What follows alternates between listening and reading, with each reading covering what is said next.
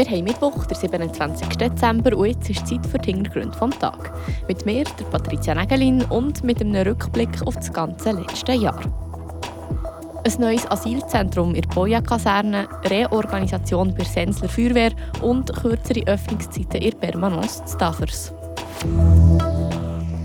Viele Diskussionen um den Kauf vom Hotel Alpenclub, ein legendäres Abschlusskonzert von Rennes und ein grosser Fisch für die Freiburger Kriminalpolizei. Und Spekulationen um einen Spengler Cup 2024. Wird Fribourg-Gotteron auch dabei sein? Die Region im Blick. Es bleiben uns noch vier Tage übrig in diesem Jahr. Zeit zum Zurückschauen. Im ersten Teil von unserem Jahresrückblick schauen wir auf die Monate Januar bis April zurück. Aber fangen wir von vorne an. Andrea aus der Radio FR-Redaktion, wie hat das Jahr 2023 angefangen? Starten wir vielleicht gerade im Januar. Dann ist nämlich das neue Asylzentrum Boya aufgegangen. Das Spezielle daran ist, dass ein Teil der alten Boya-Kaserne im Kanton Freiburg gehört und der andere im Bund. Für die Flüchtlinge vom Kanton Freiburg ist das Asylzentrum Boya nur eine Durchgangsstation, hat der Claude Gümi, Leiter vom ORS Freiburg, erklärt. Ja, normalerweise bis zu drei, vier Monaten. Und danach sind die Leute in Wohnungen, in Privatwohnungen oder Wege dann untergebracht. Mittlerweile haben also schon ganz viele Menschen, die vorwiegend aus der Türkei oder Nordafrika kommen, das neue Asylzentrum in Richtung festes Daheim verlassen. Alles neu war aber nicht nur auf dem Boja-Areal. Auch bei Feuerwehr Sense hat es einiges an Neuerungen gegeben. So ist es. Man könnte die ganze Neuorganisation von Feuerwehr Sense, die im März Form angenommen hat, vielleicht auch ein bisschen als Feuerwehrübung betiteln. Es hat viel Energie gekostet, sagt der Thomas Rumo, Feuerwehrkommandant zu Düdingen. Es ist sehr zeitintensiv.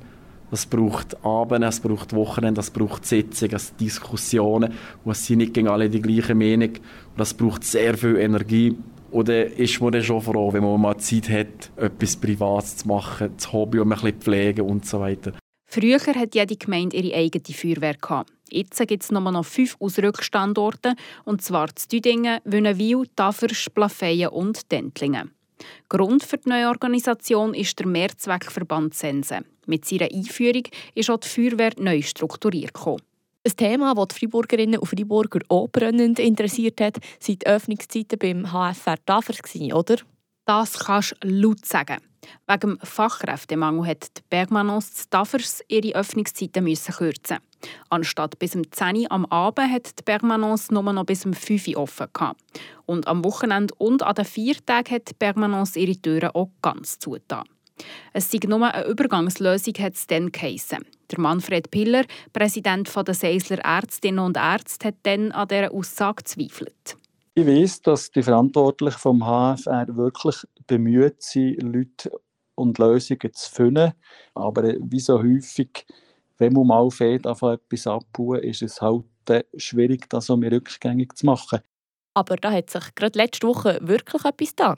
Richtig. Permanence Staffers hat nämlich einen neuen Arzt rekrutieren und kann ihre Öffnungszeiten auf das Frühjahr 2024 wieder verlängern. Merci vielmals, Andrea, für den ersten Teil des Jahresrückblick aus politischer und wirtschaftlicher Sicht. Und dann machen wir weiter und hören, was Freiburg anfangs dieses Jahr kulturell bewegt hat. Absolut. Anfangen möchte ich mit einem Thema, das Anfang Jahr im Seisler Oberland heiß diskutiert wurde. Im Februar hat nämlich der Alpenclub zu Plafeyen seinen Besitzer gewechselt. Aus den Hängen vom ehemaligen Wirtenpärli in die der Gemeinde Plafeyen. Es war eine grosse Diskussion an der vorherigen Gemeinsversammlung. Nicht alle haben die Hau-Ruck-Übung für gut befunden. So oder Mauritz Boschung.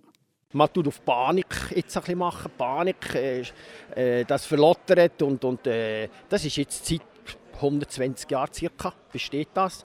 Und jetzt auf einmal von einer Minute auf die andere macht man sich Gedanken, dass es verlottert. Über Jahrzehnte hat sich nie jemand Gedanken gemacht über das. Und jetzt soll man einfach eine Rucksackübung tag und wir müssen jetzt etwas ja sagen, es ist nicht ausgereift. Vieles war unklar. Etwa oder finanziell Aufwand für die Gemeinde Plafeyen. Laut der Jahresrechnung wird für den Kauf, die Sanierung und für den Umbau des Alpenclub ein Budget von 4,7 Millionen Franken eingeplant. Mm, die Geschichte klingt nicht wie Musik in meinen Ohren. Da wird sicher weiterhin viel darüber diskutiert. Aber das nächste Thema ist umso musikalischer. Richtig, und zwar um die hier.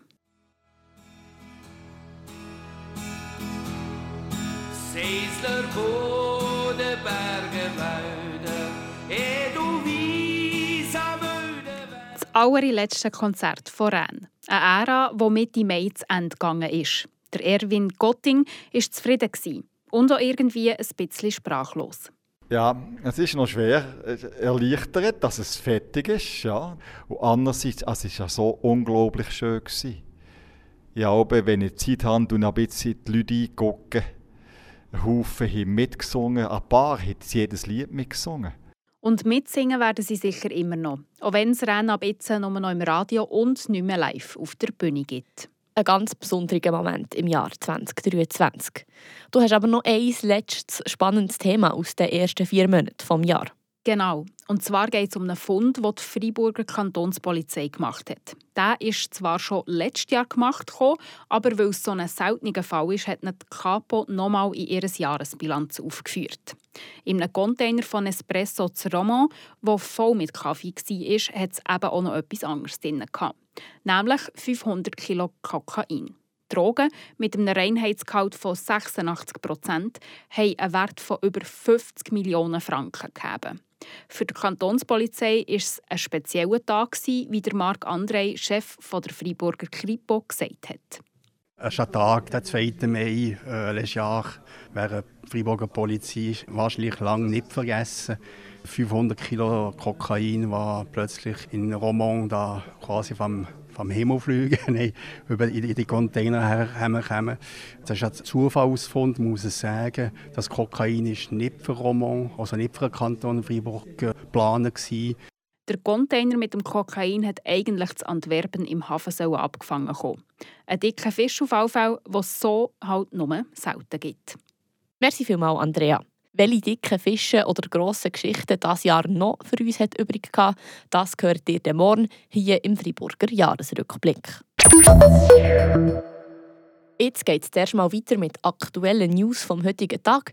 Die hat Tracy Mather für uns. Das diesjährige Suppenfestival zieht eine positive Bilanz. In den 18 Festivaltagen besuchten rund 8000 Personen das gemeinnütze Suppenfest auf dem Schorspitoplatz in Freiburg, wie es in einer Mitteilung heißt. Neu bei dieser 18. Ausgabe war, dass in einem Wohnwagen neben dem Hauptzelt eine Ruhezone eingerichtet wurde. Das Suppenfestival wird jedes Jahr von der Freiburger Notschlafstelle La Tuile organisiert. Der Verein Ne Rouge zieht eine positive Zwischenbilanz der Feiertage. Über die Weihnachtstage wurden im Kanton Freiburg über 450 Personen nach Hause begleitet, die nicht mehr selbst fahrtüchtig waren. Rund 200 freiwillige Personen waren im Einsatz, um Personen und ihre Autos sicher nach Hause zu bringen. Die Operation Ne Rouge wird am Silvesterabend von 23 Uhr bis 6 Uhr morgens fortgesetzt. Und die Bergbahnen im Bündner San Bernardino sind nach zehnjährigem Stillstand wieder in Betrieb.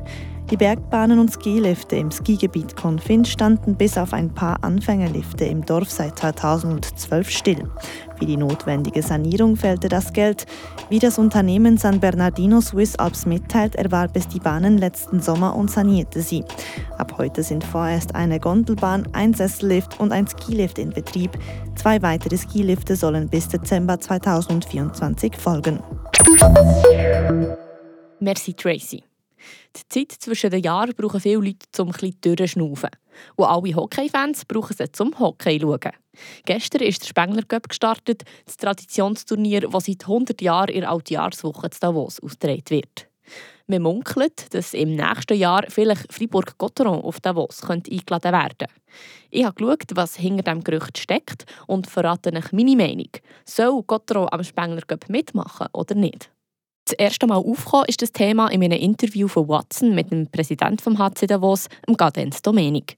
Auf die Frage von Klaus Zaug, welcher Schweizer Club nächstes Jahr am Spengler Cup wird dabei sein, hat der Domenik sofort Fribourg-Gotteron erwähnt. Mit ihnen hat man schon gute Erfahrungen gemacht. Das letzte Mal hat Gotteron 2012 am Traditionsturnier mitgemacht und vorher schon einmal 1992. Aber was würde es denn heissen für Gotteron, wenn die Drachen wieder einmal zu Davos vertreten wären? Zuerst einmal keine Winterpause. Während alle anderen Clubs von National League eine Woche die Beine hochlagern und das Fondue Chinoise verdauen, sind die Teilnehmer vom Spengler Cup voll dran. Bis zu fünf Spiele gibt es zu machen, wenn man bis ins Finale kommt. Dementsprechend ist auch die Chance hoch, dass sich ein Spieler verletzt, der in der Meisterschaft ausfallen könnte. Wäre der Gottero bereit, die Energie zu investieren und das Risiko einzugehen? Prinzipiell ja, sagt der Gottero CEO John Gobi. Es wäre eine grosse Ehre für ihn, am grössten Clubturnier der Welt teilzunehmen, hat er gegenüber Radio FR bestätigt. Und wenn man dann schon auf Davos fahren würde, dann auch mit Ambitionen. Und dieser Meinung bin ich auch unbedingt mitmachen am Spengler Cup. Es ist eine Möglichkeit zum Erfahrungen sammeln im Duell mit internationalen Teams. Und wer die Spengler Cup Trophäe mit heimnimmt, der kann schon etwas auf sich halten. Das letzte Mal, als Drachen am Spengler Cup mitgemacht hat es ihnen nicht etwa Energie gekostet. Im Gegenteil, in der Saison 2012-13 sind sie im Playoff im Finale gestanden. Ein gutes Omen also, das für eine Woche in den Bündner Bergen spricht. Jetzt bleibt aber noch abzuwarten, ob dann tatsächlich eine offizielle Einladung vom HC Davos in Briefkasten von John Gobi flattert. Falls nämlich Ambri Piotta das Turnier wieder gewinnen hat es jetzt Anrecht, nächstes Jahr nochmal teilzunehmen. Man hat aber auch schon gehört, dass Ambri auch bei einem Sieg auf eine weitere Teilnahme wird verzichten Für mich steht außer Frage, ob man eine Einladung vom HC Davos annehmen oder nicht. Alle Gotteron-Fans hätten Freude, ihren Club auf dem Sofa unter dem Tannenbaum anzuführen, während die letzten Weihnachtsgüte geschnauset werden. Oder gar auf Davos aufzufahren, eine fetzige Woche im Bündner Winterwunderland zu verbringen und das Fanzelt zum Wackeln zu bringen. So, und das war es mit den Hintergründen vom Tag und vom ganzen ersten Halbjahr 2023. Ich wünsche euch einen schönen Feierabend. Mein Name ist Patricia Nägelin. Das bewegt heute Freiburg. Freiburg aus seiner Geschichte. Ging auf frapp.ch.